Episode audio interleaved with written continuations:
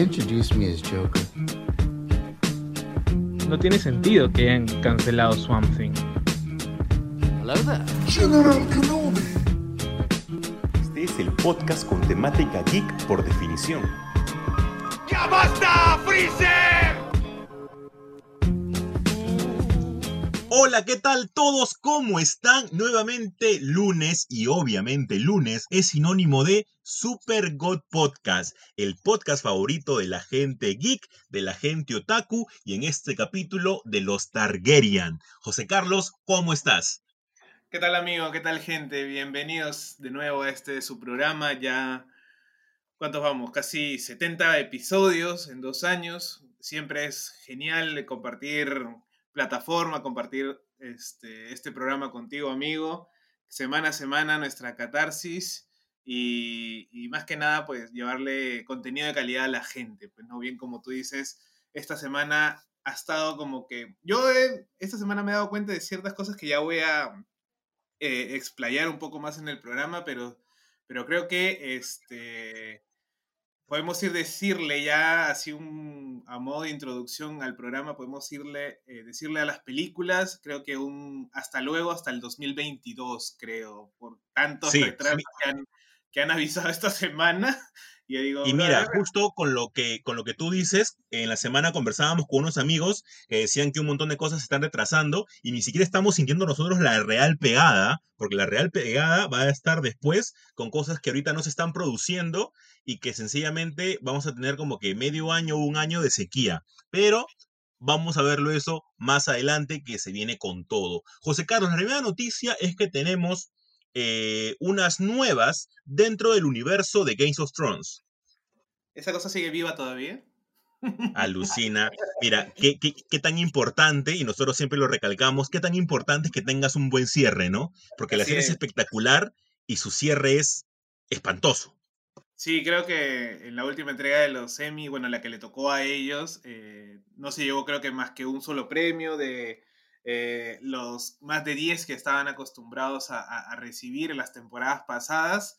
Y, y pues creo que mm, es una serie muy, muy fácil de olvidar. Creo que, mm, no, no sé si la palabra sea olvidar, pero, pero no sé si pasará a la historia así, tipo una serie clásica como siempre acá, por ejemplo eh, Buffy la Cazavampiros que mencionamos, o Y este, tiene todo, ¿ah? Y tiene, todo y tiene todo para hacerlo, sino que sencillamente pesa tanto un mal final que queda en el olvido.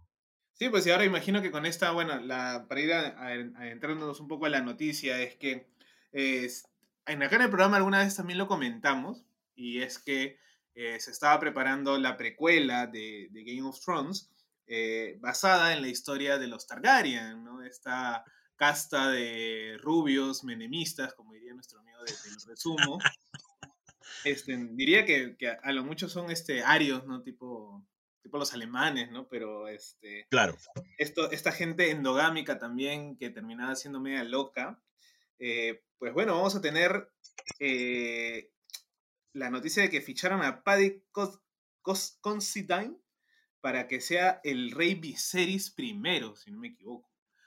Así Este, es. Yo ahí lo eh, conozco porque él fue el visitante en la serie de HBO basada en el libro de Stephen King.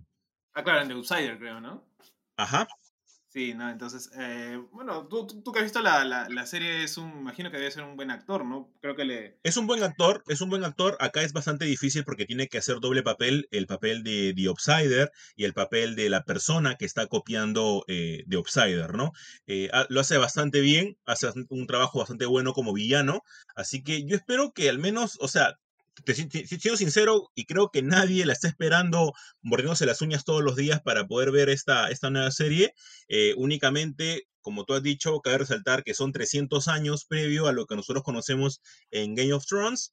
Eh, es básicamente como un The Crown, pero en versión eh, Game of Thrones, y que vamos a ver lo que tiene que ofrecer. Luego, por otro lado, ya dentro de lo que son eh, el, el streaming, tenemos una cancelación, José Carlos, que a mí me ha dolido no tanto por la historia, me ha dolido por el dibujante.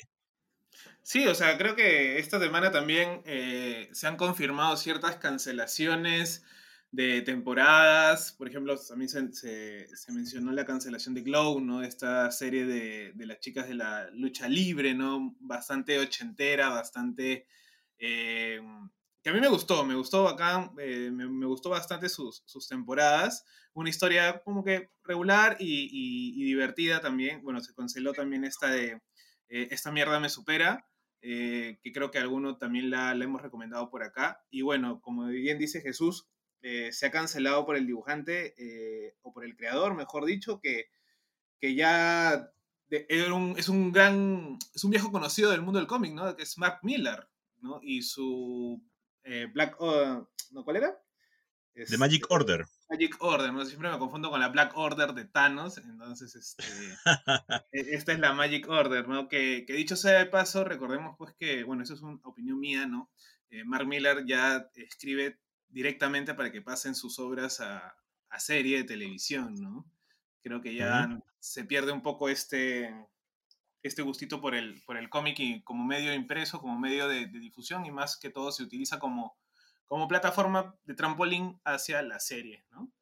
Mira, esto acá que has dicho es muy importante, ¿eh? porque no quiere decir que se haya cancelado eh, todo el proyecto que es Miller's World sino netamente se ha cancelado esta serie. Netflix ha dicho de que únicamente es por la pandemia, que ha decidido como que ciertas producciones dejarlas en stand-by mejor y que las retomará de muy posible manera en un futuro. O sea, es mejor el hecho de cancelarlas en lugar de tener una, una esperanza futura. Pero como tú has dicho, ¿no? Eh, hay otros proyectos como Jupiter's Legacy, que sí sigue todavía y que las nuevas historias eh, las están escribiendo y las están escribiendo ya con tono netamente para la pantalla, o sea, para que puedan ser adaptadas. Yo creo que eso a nosotros como lectores de cómics sí nos afecta un poquito porque es distinto y las veces que se ha hecho esto eh, con esa intención no ha resultado de la mejor manera o creo que no se respeta tanto el lenguaje del cómic y los factores que tiene el cómic para poder explicarte mejor una historia que netamente para este formato. Entonces ahí creo que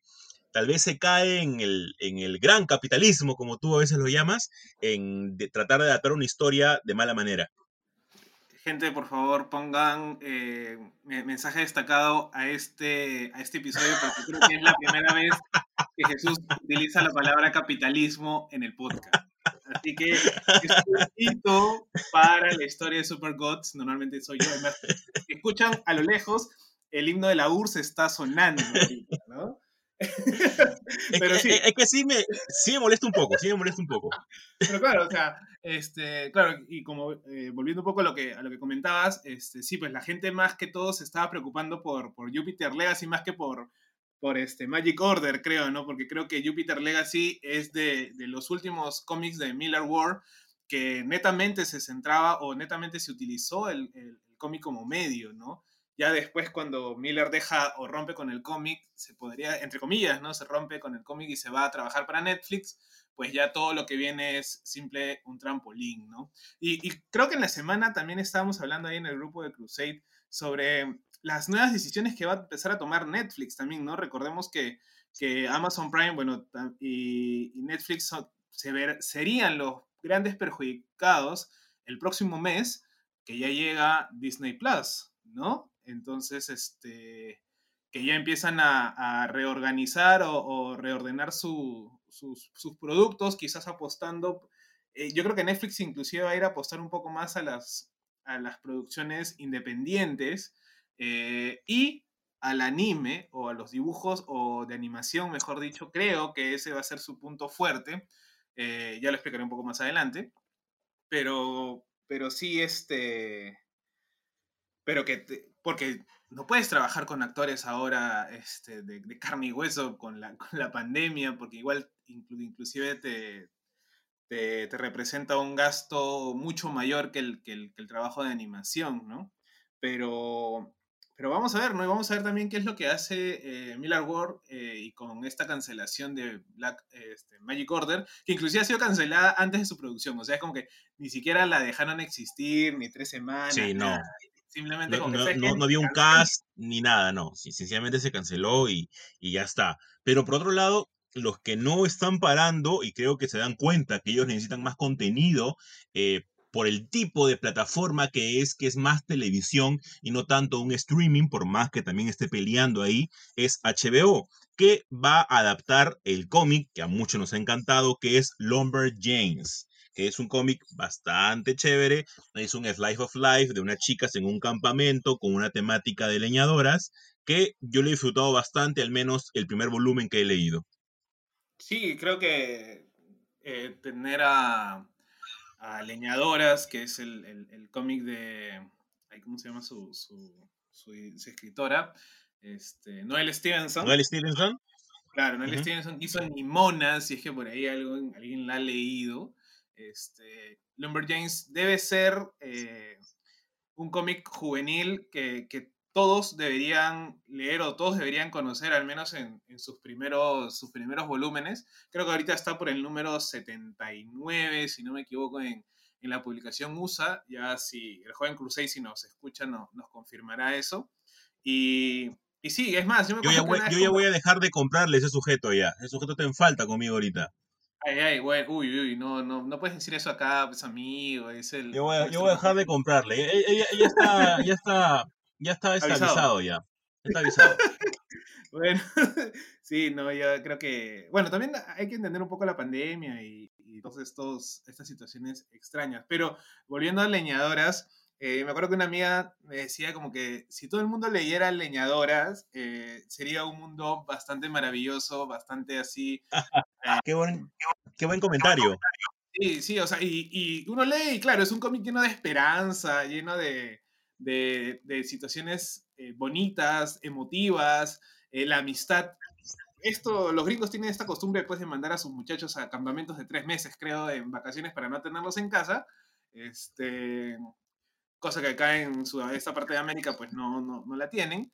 Y, y, se forman pues vínculos de amistad eh, bastante fuertes, ¿no? Y, y, creo que Lambert James tiene ese, ese espíritu, tiene ese, ese, ese, esa temática también. Y es más, creo que si no me equivoco, eh, está metida, eh, Noel Stevenson también hizo algunas cosas en She-Ra. Si han visto She-Ra en Netflix y si no lo han visto, por favor, háganlo, háganse ese favor. Es este fenómeno que yo voy a, que se ha denominado en España de, de, de lo cookie de lo bonito, de lo edulcorado, de, de lo rosa, ¿no? Eh, ahí tendremos este... Sí, y es que, es que, siempre es bueno, siempre es bueno tener ese, ese lado, ¿no? O sea, eh, nosotros varias veces lo hemos comentado que tal vez eh, Mariko Tamaki también tiene esa parte como que es Life of Life, slash eh, azúcar, para ponerlo dentro de una categoría de, de, de, chicas o de niñas, que siempre es necesario. Siempre es bonito tener ese punto de vista. Sí, o sea, y, y, y creo, que, creo que hace bastante equilibrio pues con, con la realidad que, que, estamos viviendo actualmente. Por ejemplo, dentro de, este, de esta idea también yo pondría a Hilda. No sé si han visto esta serie de animación también muy, muy paja sobre una niña este, que, que, también está basado en libros, en libros de, de, de, corte ilustrados. Y ahora, inclusive creo que esta semana, si no ha sido ayer, han confirmado una nueva temporada eh, para Netflix. Entonces, hay bastante material eh, bien, bien, este, bien diverso para los, para los adolescentes, o para nosotros mismos que ya estamos entrando a la, a la primera adultez, este, un poco viejos estamos y que, como bien dice mi amiga, sería un mundo maravilloso y bonito si todos pudiéramos leer de, de esto, ¿no? Así que, gente, denle un poco de, de, de oportunidad a, a, leñadoras, léanse los cómics. El primer volumen basta para enamorarse de la serie, creo, y, sí. este, y para esperar el, el, el, programa de animación, este nuevo proyecto. De, de HBO, que, como bien dice Jesús, está más orientado a televisión y no necesariamente tanto a streaming. Y pues, este, nada, pasando a la siguiente noticia, pues se está confirmando una teoría que se dijo acá en Superbots, ¿ah? así que, este, por favor, gente, anótenlo, que es que ya se confirmó que el papi de papis, Benedict Cumberbatch, alias el Doctor Strange, va a estar en Spider-Man 3, ¿no? Y, y, lo dijimos porque nosotros hemos dicho y reafirmado que el Doctor va a ser la columna vertebral de toda esta fase que se viene de Marvel. O sea, sabemos que no están teniendo muchas noticias por el mismo hecho que recién están produciendo muchas cosas, pero que por la alineación que vemos hasta el momento, sabemos que él va a ser el delantero.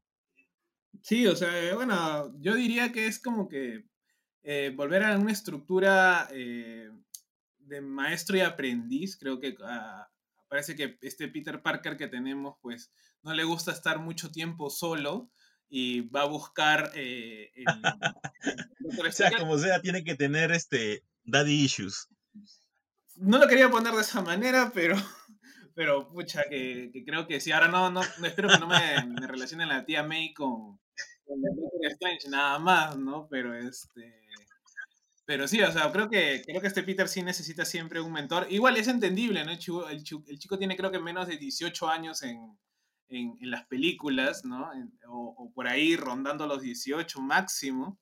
Entonces, este, es necesario. Ahora, yo no sé si, si el Daddy Issues incluye barba de candado, ¿no?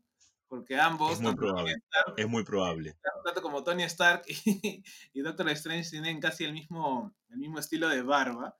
¿no? Un dato curioso, ¿no? Este, pero sí, ahora, yo no sé cómo van a hacerla. Si primero va a ser este, Spider-Man y después Doctor Strange, o primero va a ser Doctor Strange y después Spider-Man.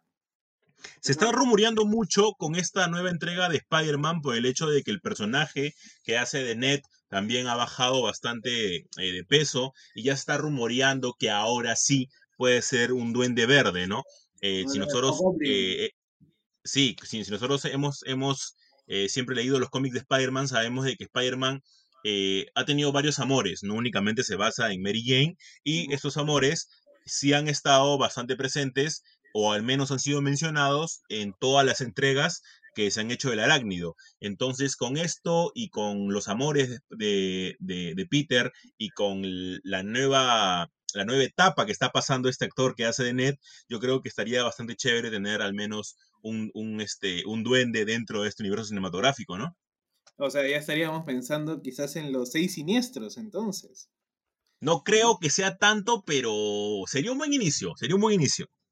Claro, o sea, ahora puede ser que le hayan hecho bajar de peso a, a, Ned como para que este, sea parte de estas, eh, estos multiversos que, que van a que, que, se van a ver dentro de la película, ¿no? Ah, recordemos lo que hemos dicho acá en el programa, que es muy probable que, que, que en este intento de, de igualar y superar a, a Warner con, con, su Flashpoint, este, tengamos eh, varios actores diversos eh, y extraños en, en, la, en, los mantos de los, de los superhéroes de Marvel, ¿no? Como decíamos en, en, alguno, en algún podcast, creo que querían tener a Tom Cruise, por ejemplo, ¿no? A Michael Keaton, eh, ya lo tienen, entonces ver, ver ese tipo. Ahora no sé si debería volver William Defoe, ¿no? Este, para que sea el, el Duende Verde, ¿no? Ahora, Sería increíble, o sea, si es que ya están en esa temática de, de, de, traer actores que ya han estado en el personaje y que ya saben más o menos cómo es el juego, sería interesante. A mí me gustaría un montón. O sea, esto se está armando, vamos a ver cómo, cómo se puede traducir y que sea entendible y que no sea sencillamente un conejo sacado del sombrero de la nada, pero vamos a ver lo que tienen que lo, lo, lo, que tiene que hacer Marvel para que eso tenga un poco más de sentido. Tiene películas prometedoras y otras que sencillamente tienen que ganarse el público. Sí, hablo de Shang-Chi. Y con eso cerraríamos el primer bloque de Super God Podcast. Y comenzamos con un segundo bloque que es básicamente de nuevos lanzamientos. Así que quédense con nosotros.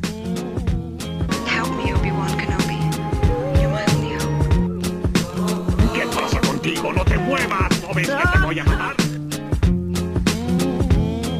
Bienvenido gente a este su segundo bloque de este programa. Ya estamos a 12 de octubre, si no me equivoco, el momento en que muchos están escuchando este programa. Y como ya saben, eh, nuestro auspiciador lo hemos mencionado en el bloque pasado. Este programa llega gracias a The Comic Crusade. Si ya están buscando cómics en inglés, si alguna edición nueva, eh, con el, el joven cruzado los puede ayudar, los puede guiar y obviamente él estará encantado de llevarse su dinero, ¿no? Este, Acá me, voy, acá me voy a reservar mis comentarios, yo. bueno, los míos todavía han llegado bien. Y bueno, en mis series también ya están acabando muchas. ¿no? Y yo no me quiero subir a otras tampoco porque, porque este, son muy largas y, y, prefiero aguantarme. Pero, pero no, yo creo que, que Cruzado va a saber salir de esta crisis. Este, No, Vamos. tota- totalmente. Todos mis cómics han llegado muy bien. Únicamente si piden Love and Rocket, tengan mucho cuidado, por favor. Únicamente con eso. Oye, pero creo que ya ha tenido varios errores con Love and Rocket. ¿ah? No sé si es él. No, ni, si- no ni, ni- ni siquiera fue un error de, de- de traer algo o no traer. ¿ah? Ya luego te contaré tras bambalinas para no dejarlo mal ese sujeto. Pero está en falla conmigo, está en falla, está en falla. Bueno, entonces- José Carlos, tenemos una noticia que va a entusiasmar a muchos de los gamers que nos escuchan. Así es, este, bueno, dentro de todo este universo medio, no sé si llamarlo amorfo o, o, o súper expandido de, de lo que fue Resident Evil, tanto en eh, los juegos como en, lo- en las películas live action con Mila Djokovic, ¿no? Este, creo que son seis o siete películas, no me acuerdo. Yo me Que dejaron, que dejaron muchísimo que desear. en la y segunda los película que- no se volvieron a ver más. No, para nada. Y los que hemos investigado un poquito, tal vez, sabemos que Mila Jovovich hace todo esto porque al inicio el que tiene los, los derechos y lo- el productor de todas estas películas es nada más y nada menos que su esposo. Así que también tiene que, ¿no? Como que chambear con él de la mano. Claro, no es este parte del- de los acuerdos matrimoniales, quizás, pues, ¿no? Bueno, igual. Ahora, el universo de, de Resident Evil tiene una gran data, si no me equivoco, eh, ellos empiezan en el 96 con un primer juego para PlayStation 1, que, que justo los primeros eh, juegos son los, los que más miedo dan, porque también son los que tienen eh, menos opciones eh, al momento de atacar o al momento de, de- de desarrollar la historia. Entonces, eso lo hace, tiene una jugabilidad entre mediano difícil en algunos casos, pero tiene una trama y una historia bastante buena. Creo que llegó a su punto más alto en, en la PlayStation 2 con Resident Evil 4, si no me equivoco. Y este, bueno, de ahí la saga ha continuado pues su, su camino. ¿no? Pero no había una contraparte que le haga justicia eh, ya sea en películas o en series, ¿no? Y bueno, ahora se ha anunciado que tendremos una nueva adaptación eh, del universo de- de Resident Evil, pero eh, ambientado en el primer y segundo juego. Ya salieron inclusive, esto, esa serie va a ser una serie de animación en 3D prácticamente, y acá es donde yo creo que eh, empiezo a desarrollar la idea de que vamos a empezar a tener bastantes producciones en animación y en dibujos. Creo que es el momento, eh, dado las circunstancias de no poder eh, trabajar con personas normales de carne y hueso, empezar a trabajar en animación. Ya pueden ser animes por el lado de Japón, como también pueden ser eh, animación por el lado de quizás Norteamérica, Europa, ¿no? Entonces, eso creo que va a, a hacer el boom en estos años. Inclusive ya tienen los, para el resto de Resident Evil ya tienen casi los actores y obviamente vamos a tener pues a, a León, el gran este, personaje de Resident Evil, eh, al frente, pues, ¿no? Así que este, vamos a... Yo, José Carlos, pucha, yo sí siempre me han fregado algunos amigos porque me decían que yo soy un geek incompleto, porque yo de videojuegos sí no sé absolutamente nada. Eh, únicamente he jugado algunos juegos, de Resident Evil únicamente he jugado el número 6 eh, por un primo que mm, lo jugamos juntos en un verano y después nada más. Pero creo de que tienes razón tú con lo que dices de que vamos a ver mayores, mayores producciones en 3D o sencillamente en 2D, pero que no involucren eh, eh, sencillamente una producción mayor. Lo que acá vamos a tener bastante van a ser muchas adaptaciones, yo creo, de videojuegos y obviamente de cómics. Eh, por ejemplo, tal vez me voy a adelantar un poco, José Carlos, con lo que teníamos para el final, pero un, gran, un gran ejemplo es eh, lo que vimos ahora, el tráiler de Invincible, que es esta serie animada basada en el cómic que a nosotros también no- nos, nos ha encantado y me parece uno de los mejores cómics que he leído de los últimos, no sé, cinco años, que va por Amazon Prime Video para el año 2021. Este cuenta con un elencazo en las voces y no se dejen engañar por las imágenes. El cómic es bastante fuerte, es muy fuerte y tiene temas bastante adultos, vamos a ponerlos así. Sí, bueno, ya de- de- de- entramos de lleno un poco a esta noticia y sí, creo que, el- creo que es un acierto eh, empezar a adaptar a nivel de dibujo, a nivel de dibujo animado, creo, eh, los cómics, porque quizás ahí sí se puede hacer cierta equivalencia, llamémosle así, eh, de medios, ¿no? Obviamente la viñeta es un medio plano y, el, y- la televisión puede ser un, es un medio hasta cierto punto eh, más dinámico, ¿no? Pero eh, también te ayuda eh, a la plasticidad de, de las escenas, ¿no? Ah, Y recordemos que Invincible este, tiene bastantes, ¿cómo llamarlo?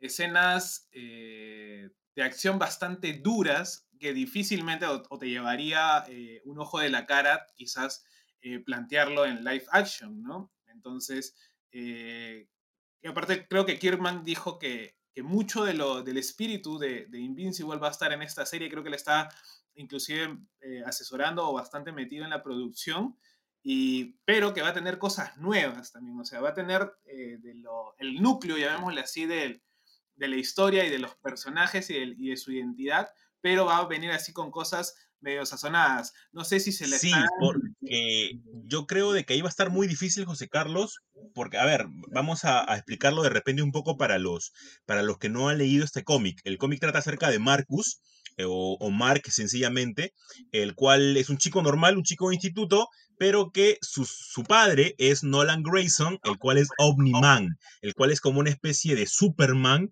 que obviamente es adorado por todos, y él a la edad de 17 años ya comienza a desarrollar sus superpoderes y obviamente tiene que comenzar a trabajar como superhéroe. ¿Cuál es el punto acá? Que no es tanto como lo pintan. Acá Kierman en un desarrollo, es por eso que yo digo que The Walking Dead también es un cómic extraordinario, eh, pinta la realidad de los superhéroes de una manera que no hemos visto ni en los cómics normales de Marvel o DC, o ni siquiera en una versión este, un poco retorcida, como hemos visto en The Voice, sino acá es más como una realidad de la presión social y también del hecho de la presión por parte de los padres, que hay varias escenas con Omni-Man que yo sencillamente eh, quiero ver cómo las adaptan, porque no creo que esto esté para, para la televisión, ni, ni para el streaming, ni nada. Así que esta sí la espero muchísimo.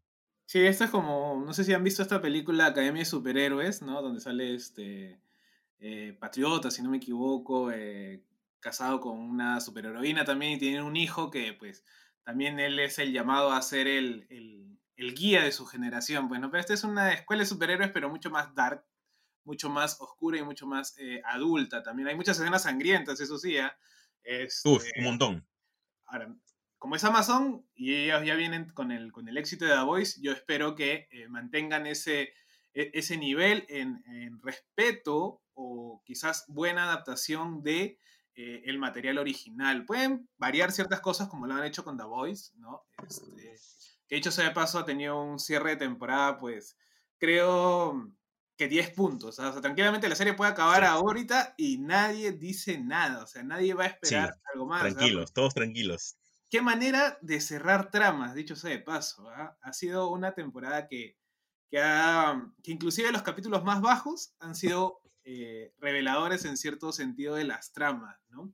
Sí, Bien. yo, yo me terminé enamorando de Stormfront, ¿ah? Te juro que me Ah, enamoré horrible madre. de ella. No seas abusivo, ¿no? Yo sí odiaba esa nazi. Es más, eh, yo sí, no, este, yo estaba con A-Train, ¿no? Ahí, este, disfrutando que, Con el Black Power, el Black Power. obviamente, disfrutando del- de, la paliza entre mujeres. Dicho sea de paso, eh, ese fue un saludito a Marvel, creo, ¿no? Este, eh, cómo hacer De cómo una se hace realmente una escena de, de poder femenino. Sí, definitivamente, ¿no? Este, aparte era gracioso ver a, a Mother Milk, a Huey, a Frenchy, pues intentando con balas eh, bajarse a Stormfront, pues, ¿no? Era... Y que creo que Totalmente. la que, la que ha hecho eh, que este capítulo sea bastante eh, entrañable y, y que hayamos podido disfrutar, pues, ¿no? De este, de este final de temporada que, que ya todos estamos esperando que sea 2021 para que llegue la tercera temporada, con, con qué cosas nos sorprenderán.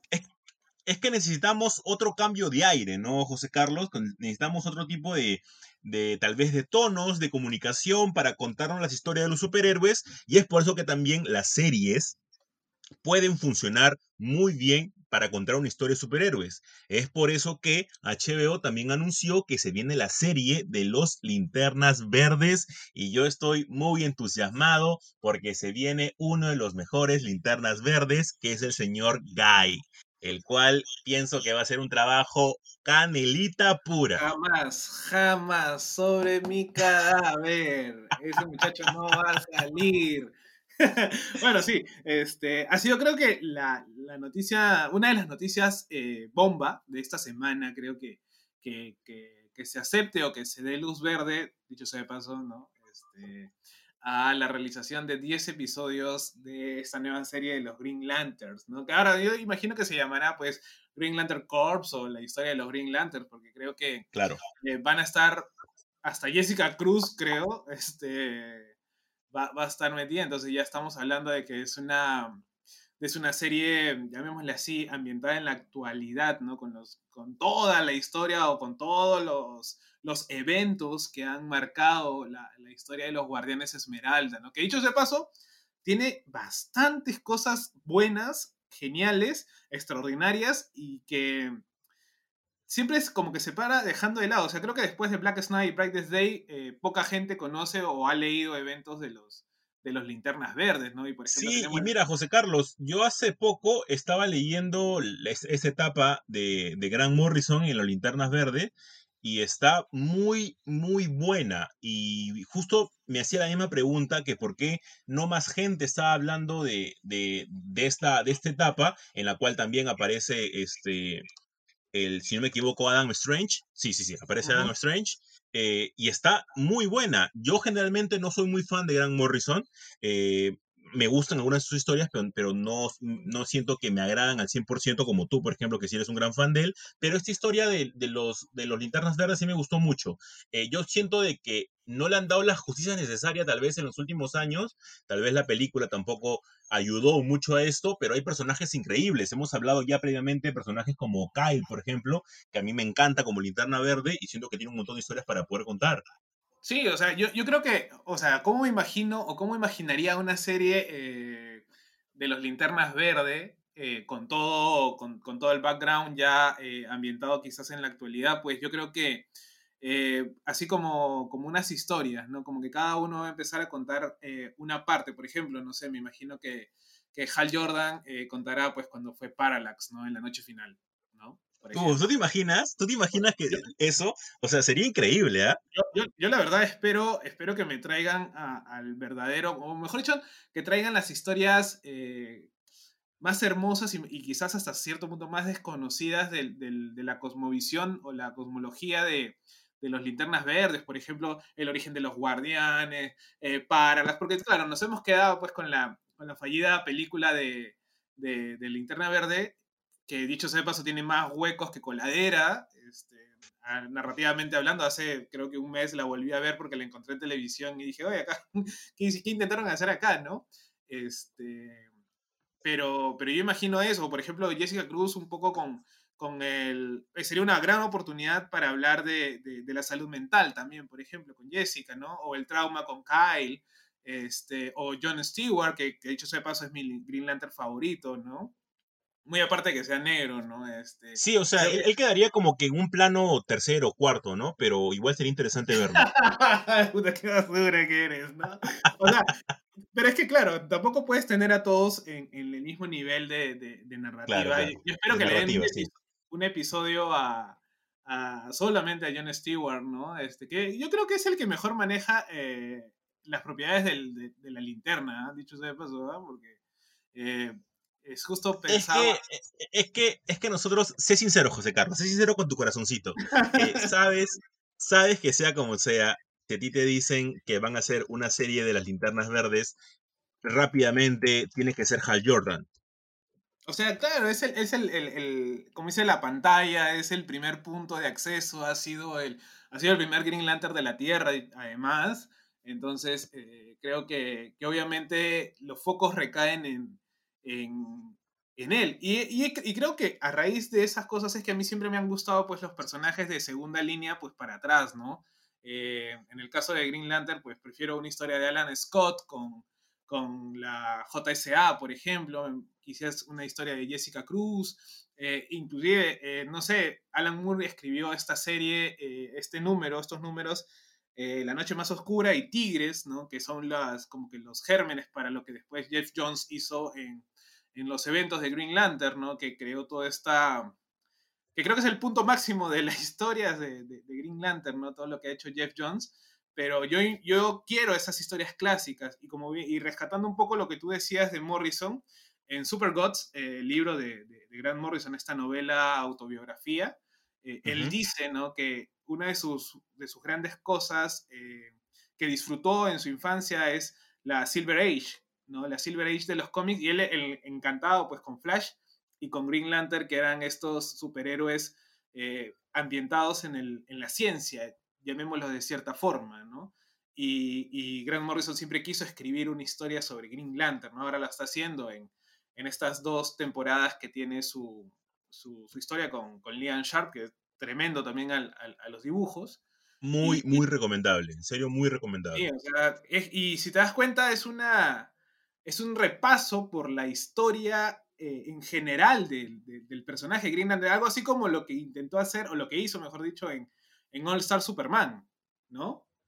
Eh, sí, es que e- es darle como que una nueva psique al personaje, lo que hemos hablado nosotros mucho de, de la reinvención y no colocarlo tanto como el omnipotente y el que puede todo, ¿no? En All Star Superman es eso, ¿no? Básicamente Superman perdiendo sus poderes, cosa de que lo vuelve eh, tal vez dentro de su realidad un inservible. Y miren, ah, dentro de la realidad de Superman un inservible, pero eh, es algo, es un ejercicio bastante chévere que obviamente este tipo de personas como Grant Morrison lo pueden hacer y en serio a mí su Green Lantern me está encantando, que lo estoy siguiendo y muy recomendable. José Carlos, tenemos otra noticia para cerrar este bloque que también a ti te, te ha encantado, me imagino. Así es, así es, sí, justo creo que más adelante en otro programa deberíamos dedicarlo uno solo a Green Lantern, ¿no? Hay mucho por explorar de, de ese Da para personaje. eso, da, da mucho para eso. Y sí, justo en esta, esta noticia me ha, a mí personalmente me, me entusiasma un montón porque tiene que ver con mi monstruo gigante favorito, ¿no? Que es Godzilla. Este, se anunció un nuevo anime eh, para Netflix también, para el 2021, que es Godzilla Singular Point, ¿no? Este, que no tiene nada que ver, inclusive ni, en animación creo, con la trilogía que ya Netflix tiene de, Godzilla, que es un poco más ciencia ficción, ¿no? Obviamente tiene, tiene tintes y rasgos de, de las historias clásicas del, del Kaiju, pero que, mira, si no eres fan, no la vas a disfrutar mucho porque es bastante lenta de entrar y hay ciertas cosas que dices, ¿what? ¿Por qué están haciendo eso? ¿Por qué? Y, hay que conocer también bastante de las eras de- de- del personaje, pero creo que este, en este nuevo anime que están planeando, pues es como que un foja cero y hablemos de otra cosa, ¿no? Hablamos de otra, de, dimensión del personaje también como este eh, protector del, bueno, que pasó de, metáfora nuclear, pues, protector del, planeta, ¿no? Y que se me echaba, pues, a, King Ghidorah, que inclusive en el Monsterverse ahora eh, estamos a la espera también de la película de, de Godzilla vs. King Kong, ¿no? Que, que también me la han pateado para el 2021 y, y ya no sé si va a ser 2021 o 2022 y hay tantas especulaciones y filtraciones que ya uno eh, no sabe si, si esperar o- o cómo, ¿no? Yo sí estoy un poquito contento, al menos con la, con, con, con que pateen estas, estas películas que sí esperamos un montón, porque tal vez le pueda pasar el, lo que ha pasado con New Mutants, ¿no? O sea, la película ni siquiera sabemos cómo es, ni siquiera sabemos específicamente en qué abarca, eh, lo- los pocos que la han visto dicen que es mala, pero no tenemos algo eh, carne para poder al menos este, eh, dar nuestra, nuestro, nu- nuestra prueba y, dar una crítica sobre lo que ha sido, ¿no? Entonces yo prefiero que sí pateen las cosas, que no se estrenen este año. Otro caso es. Así que yo creo de que este tipo de cosas sí se puedan patear. Y con la serie de Godzilla, hay Godzilla en Netflix para todos los gustos, ¿ah? Es para meterse todo un día hasta un fin de semana y ver todo el contenido que hay ahí. Y con esto, José Carlos, cerramos el bloque 2 de Super God Podcast y entramos al bloque 3, que va a traer, ya me la vuelo, un montón de controversia porque yo he leído la entrevista y he renegado un montón. Así que quédense con nosotros.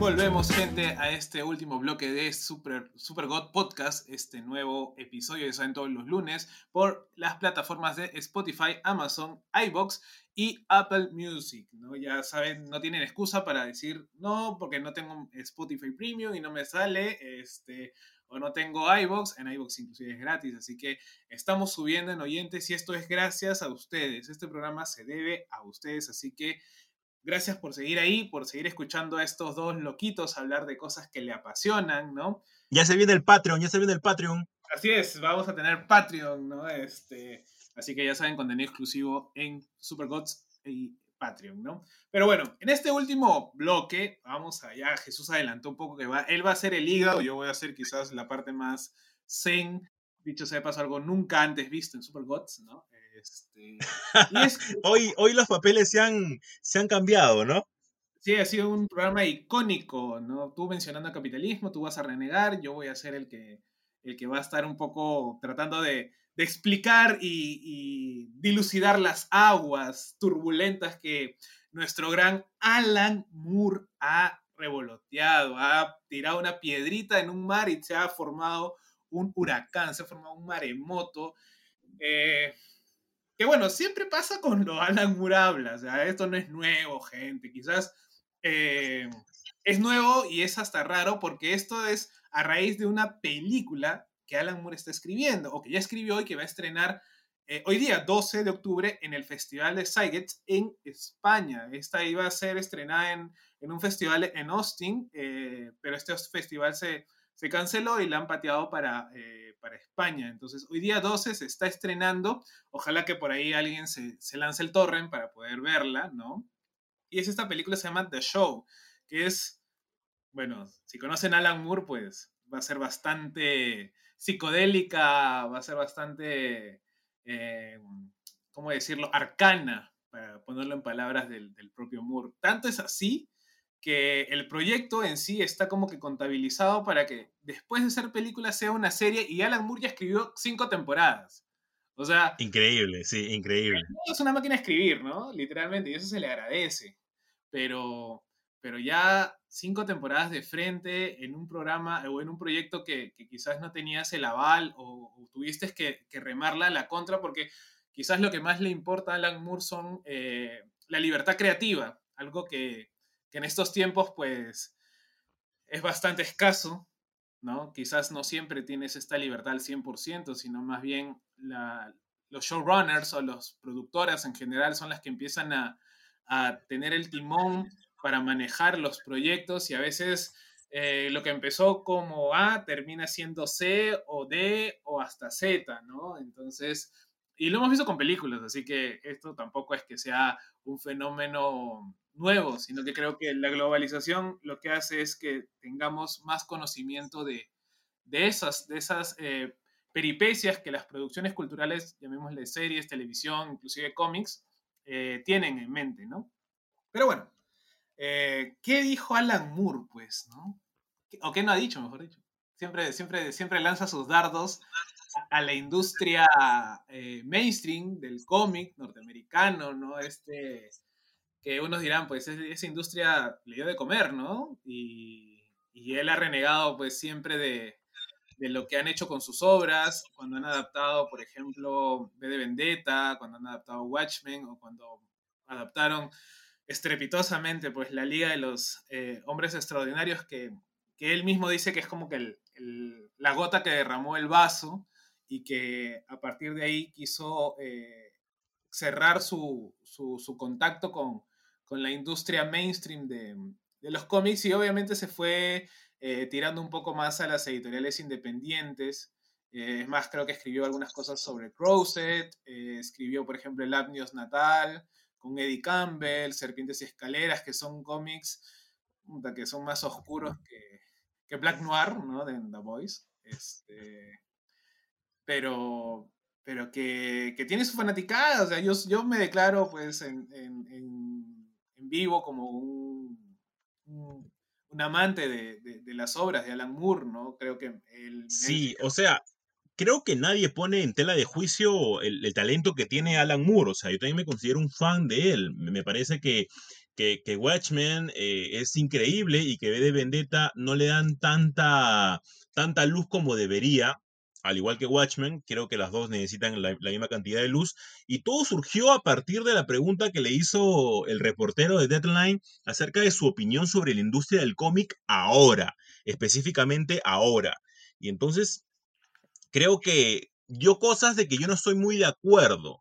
Eh, o sea, hay cosas que sí hablaba acerca del hecho de que si es un, es un gigante, obviamente, en la taquilla, por, eh, por diversos motivos, va a dominar el mercado y que las personas van a querer verlo eh, por sencillamente querer escapar de la realidad y que era un producto básicamente creado en su tiempo para niños y que ahora por el dar el término, el término de novela gráfica un tanto escapa de las manos de, de las personas y que ya no se ven tan avergonzadas de leer cómic, y eso es algo bueno, pero que lo mencionaba de un modo negativo.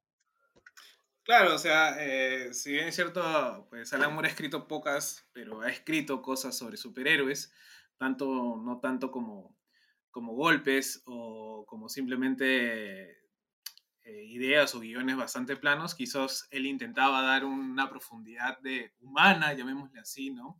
Por ejemplo, en situaciones como el nombre eh, de Superman, ¿no? Este, ¿Cómo se llama? Lo que le pasó al hombre del mañana, este, inclusive, como ya lo mencionamos en Green Lantern, escribió, escribió The Killing Joke, ¿no? que son exploraciones del alma humana dentro de un cómic de superhéroes prácticamente.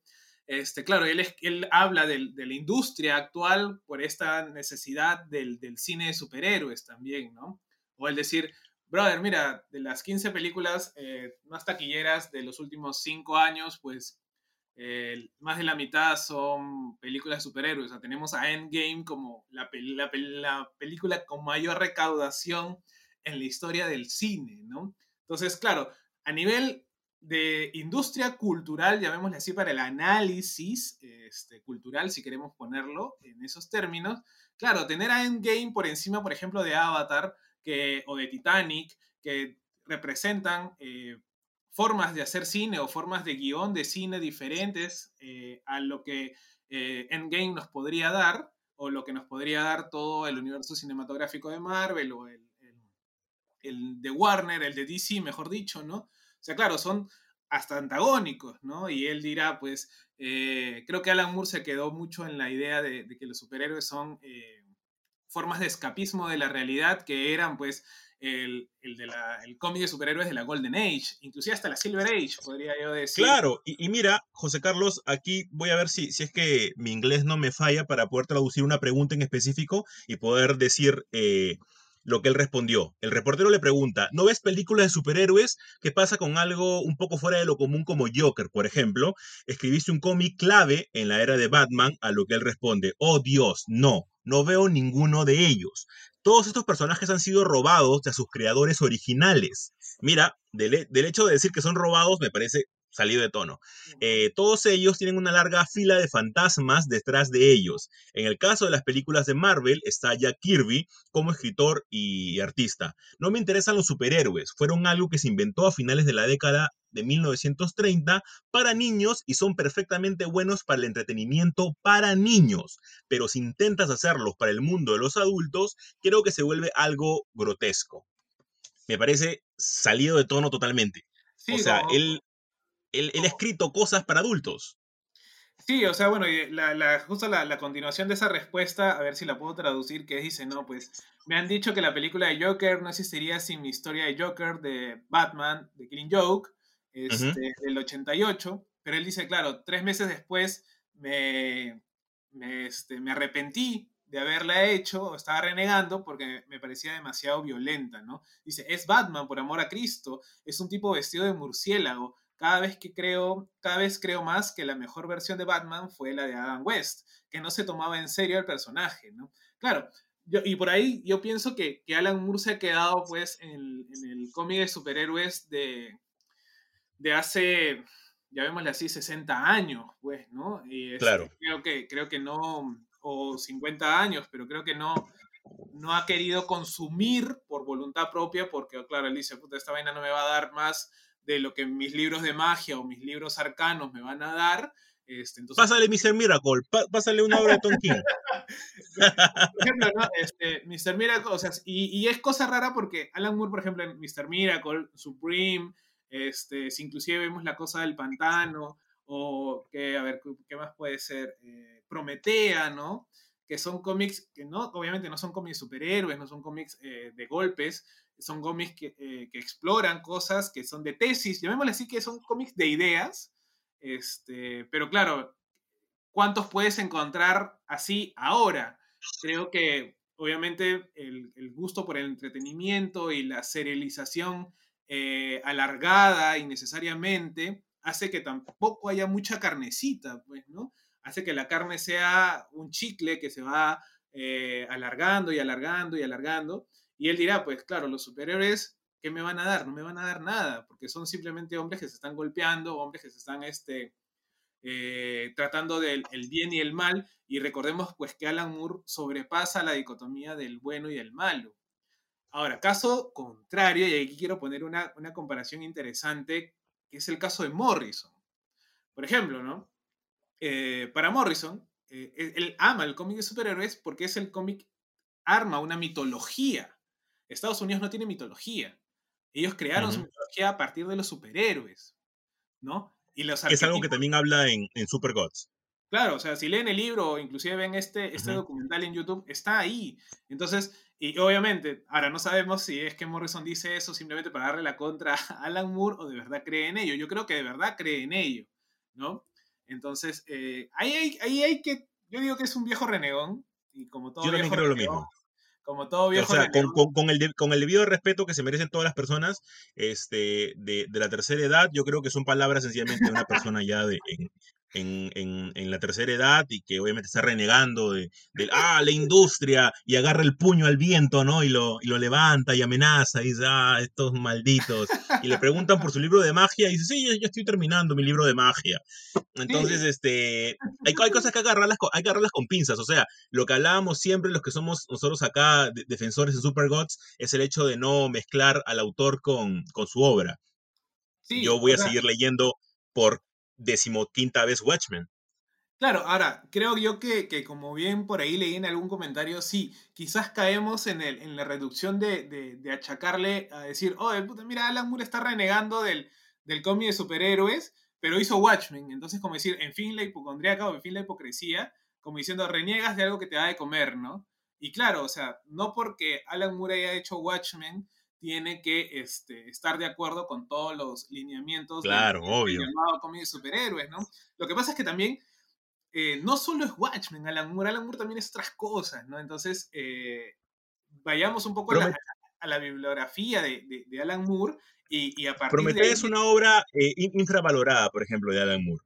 Sí, bueno, aparte que también es media, media complicada de entender porque este, a veces, en- al menos en el segundo tomo o en el tercer tomo, si no me equivoco, de Prometea, eh, bueno, en los volúmenes de SC, ya se mete en un viaje medio arcano, medio, medio, este, hablar de los, de los arcanos mayores y menores del, del tarot, como que, o de las lecciones de las cabalas judías, que, que, que quizás, yo no sé cómo le dejaron hacer esa vaina, ¿no? Pero, pero, eh, pero bacán, y bueno, eh, John Williams III, pues luciéndose en el arte como siempre, ¿no? Y es un, creo que es un cómic a, a, a volver, a, leer, a releer y, y obviamente dejar ahí porque no quiero que lo metan en, en la continuidad de ahora, ¿no? No quiero que metan a Prometea, este, de repente me echándose con Black Adam, qué sé yo, con Shazam. Sí, y mira, y sin llegar muy lejos, eh, cuando tuve la, la- la fortuna de entrevistar a José Villarrubia, eh, justo pude releer la obra que él hizo con Alan Moore, que es este El espejo del amor, y también son obras en las que destaca tal vez el lado más purista o el lado más bonito que tal vez pueda tener Alan Moore, ¿no? O sea, nada que ver con su, con su V de Vendetta, nada que ver con su Watchmen y nada que ver con Prometea. Entonces, siempre es bueno ver otro tipo de, de obras del autor, no únicamente lo conocido, para que te puedas dar cuenta del, del significado de sus palabras, como ha sucedido ahora con esta entrevista, ¿no? Yo la leía, yo renegaba y decía, este sujeto sencillamente está asado con toda la industria actual y que a todos nos pasa en algún momento de nuestras vidas.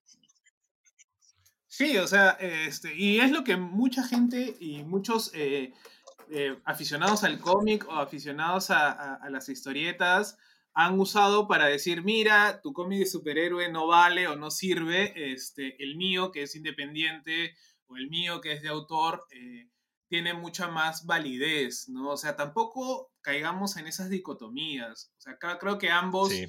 ambos lados, como bien dirían Obi-Wan, eh, ambos absolutos son malos, ¿no? Este, hay bueno, yo, mira, yo que soy un poco más de leer eh, independiente o de autor, eh, reconozco que hay mucho cómic de superhéroe actual que si bien no llega a, a, por ejemplo, un Black Knight o, este, o no llega a, qué sé yo, una noche final, por ejemplo, que mm, yo digo que Green Lantern tiene mucho cómic eh, o mucha y cómic de, tesis o de idea porque me parece que al no ser un personaje de primera línea, pues eh, tienes más libertades, ¿no? Pero, por ejemplo, ¿no? All Star Superman es una gran obra, Batman Ego de, de Matt Warner, este, Gótico, que hace el, el propio eh, Grant Morrison, o inclusive la JLA de, o la JSA de, de Jeff Jones, me parece que tienen eh, sustancia suficiente para, para poder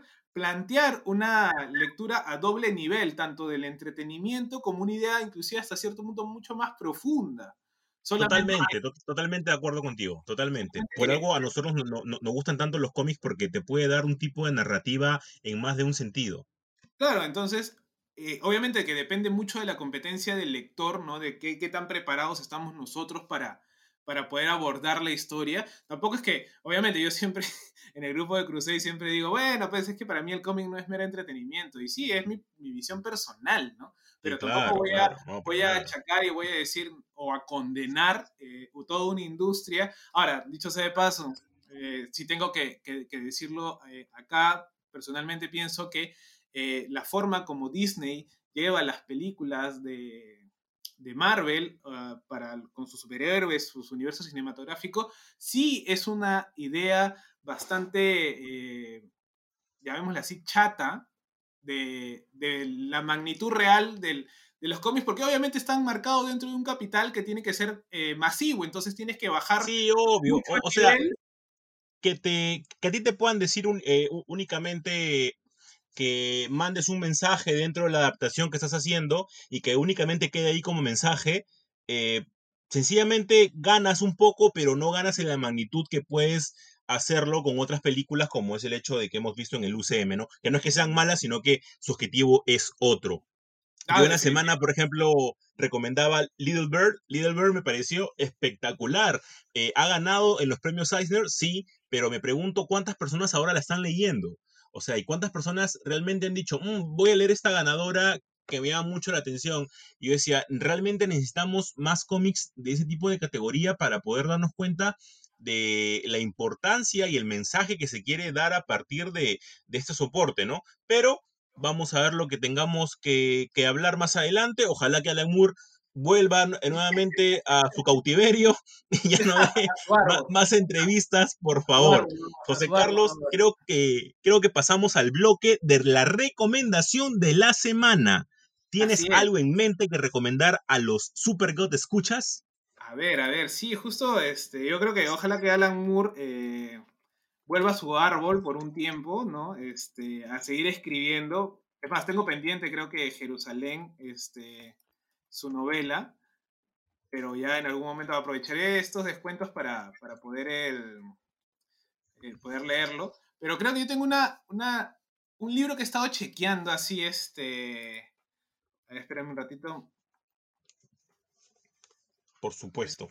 es un, es un libro de, que- de videojuegos, en realidad. En realidad es una historia de los años 80 en donde están metidos los videojuegos que se llama La invasión de los marcianitos, de, de Martin Amis. Eh, Martin Amis es un escritor, llamémosle así, de la, de la alta, alta esfera cultural de la literatura, pero él en los 80, cuando nadie hablaba del fenómeno cultural eh, a gran escala que eran los videojuegos, él empezó a reflexionar o a dar tientos sobre, sobre este fenómeno. Y obviamente el título pues hace alusión a Space Invaders, ¿no? Este gran juego de arcade que si han visto High Score, este, esta serie de documentales en Netflix, se dan cuenta de que ha sido un gran hito, al menos para el mercado norteamericano. Bueno, el japonés siempre, Japón es otro universo aparte, eh, que tiene sus propias reglas de interpretación, pero Norteamérica, que es lo más cercano a nosotros,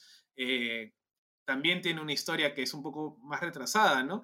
Eh, entonces, eh, yo recomiendo, está editado por Malpaso Editorial, creo que pueden encontrar una versión también en internet, una versión EPUB que lo puedan comprar, y si no, está en, si no me falla la memoria, en librería Heraldos Negros, no me están pagando por esta promoción, pero la verdad que es un gran ensayo, así que si te gustan los videojuegos y un poco la historia de estos, métele a este ensayo que es cortito, son creo que 120 páginas más o menos, ¿no? Buenísimo, José Carlos. Me llama mucho la atención. De ley ahí voy a ver si lo puedo buscar.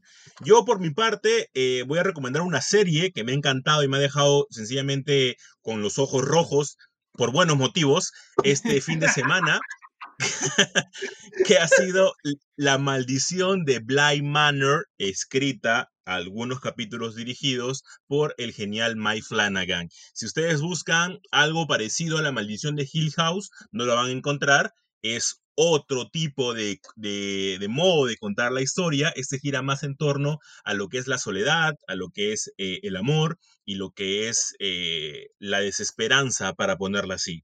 Es una, un, nada más nueve capítulos en los cuales a mí el capítulo 4 o 5 me hizo llorar a moco abierto. Eh, hay muy grandes este, diálogos y frases que sencillamente las voy a recordar siempre y creo que ese es un camino para llevar el terror bastante bueno, José Carlos. También ahí te la dejo para que la puedas ver. Sí, sí, definitivamente creo que fui de las primeras personas que le comentaste que habías acabado la maratón de estos dos días, creo que has estado viendo la, la serie. Y sí, de hecho, es más, acá, la, acá mencionamos que, si no me equivoco, está ambientado, está tratando de adaptar a su manera este, otra vuelta de tuerca de, de Henry James, ¿no? Esta novela casi del, del horror gótico eh, inglés, ¿no? Eh, yo he leído la novela, así que estoy con, con, ansias de poder ver qué hace Flanagan aquí, después de haber visto su, su, buena adaptación de, de, La maldición de Hill House.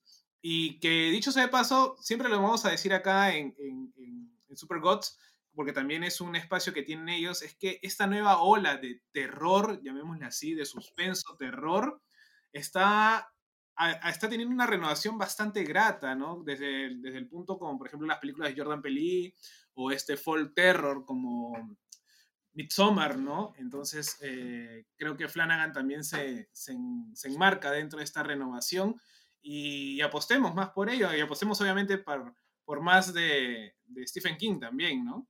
Estamos, estamos viviendo un, una época bastante bonita para el terror, José Carlos. Es una época en la que el terror, eh, vamos a ponerle una época de renacimiento del terror. Está bastante chévere y ahí hay contenido para rato. Así que gente, muchas gracias por habernos escuchado esta semana, eh, nueva semana acá en Super Gods, este lunes, ya sea en la mañana, tarde, noche, madrugada, donde estés escuchándonos y nos escuchamos la siguiente semana. Chau, chau. Chau.